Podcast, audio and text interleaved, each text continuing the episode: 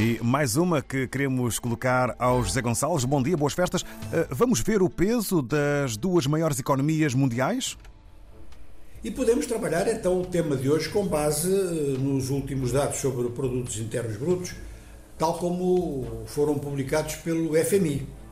E no caso do produto interno bruto à escala mundial nominal, o produto em PPP, portanto, no poder de compra paritário, será publicado mais tarde.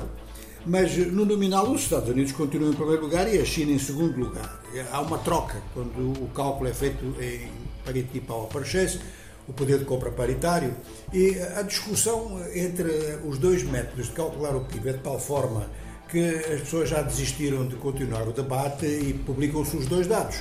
Ou seja, que há uma espécie de bipolaridade no cálculo do, do, do PIB.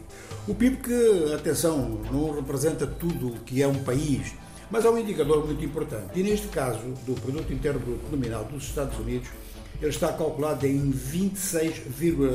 26,950 trilhões de dólares norte-americanos. E o chinês, 17,7 trilhões. Há uma diferença importante entre, entre ambos, uma diferença da ordem dos 9 trilhões de dólares. Esta diferença depois eh, marca-se em relação aos outros países, da, da lista dos 20 maiores PIBs do mundo. O que está em terceiro lugar é o alemão, com 4,43 trilhões de dólares, dá vontade de dizer apenas. É claro que é enorme, é claro que só será apenas em relação aos Estados Unidos e à China, os únicos que têm PIBs a dois dígitos.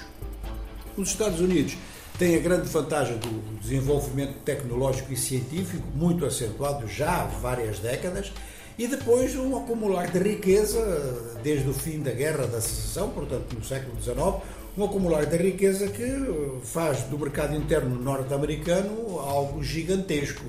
O, o, volume das aquisições familiares, portanto do consumo corrente, por si só, dá uma grande força à economia dos Estados Unidos.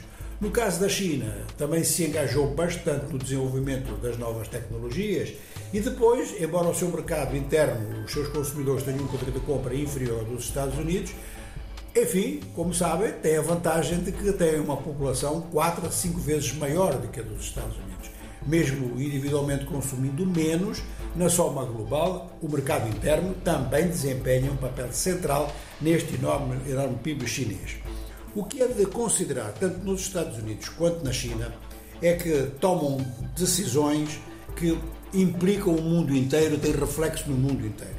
A política contra a inflação, que foi desenvolvida pela Reserva Federal Norte-Americana, que foi até muito criticada internamente, acabou por produzir bons resultados que depois repercutiram na Europa e provavelmente vão repercutir em várias zonas da Ásia-Pacífico. Quanto à China, também teve um processo de inflação, foi tomando medidas em relação à sua contenção e os últimos dados que os chineses fornecem também apontam para uma redução do processo de inflação. Isto tem não só a ver com a política interna dos dois países, mas com uma maior normalização nas trocas internacionais porque alguns dos fatores de inflação decorriam da escassez de produtos.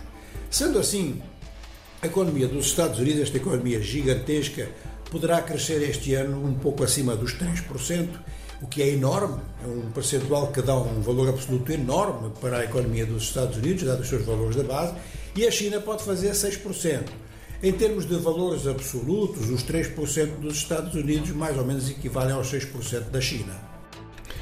As economias gigantes do planeta aqui com o José Gonçalves.